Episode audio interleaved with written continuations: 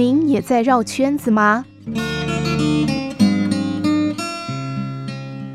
一则唐僧取经的故事。唐僧前往西天取经时所骑的白马，只是长安城中一家磨坊的普通白马。这匹马没有什么出众之处，只不过一生下来就在磨坊工作，身强体健，吃苦耐劳，从不捣乱。玄奘大师心想，西方路途遥远，去时要坐坐骑，回来时还要负载经书，况且自己的骑马技术又不是很好，还是挑选忠实可靠的马吧。选来选去，就选中了磨坊的这匹马。这一去十七年，等到唐僧返回东土大唐，已经是名满天下的传奇英雄。而这匹马也成了取经的功臣，被誉为大唐第一名马。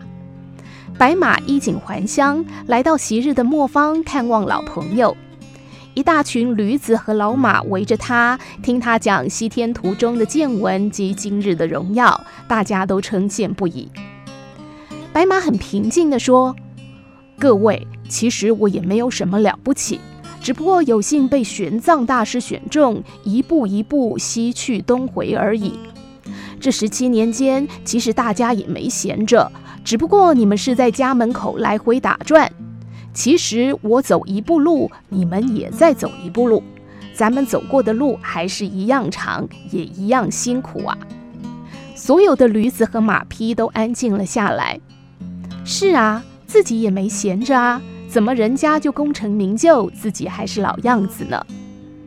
这的确是发人深省的故事。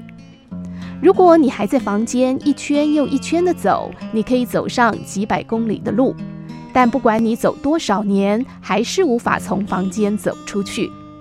但是如果你知道门在哪里，那么很快就可以走出去。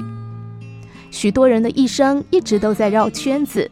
一圈又一圈，就像那些驴子和马匹，每天也没闲着，并不是他们不努力，而是不知道为了什么而努力，最后也落得绕不出圈子的窘境。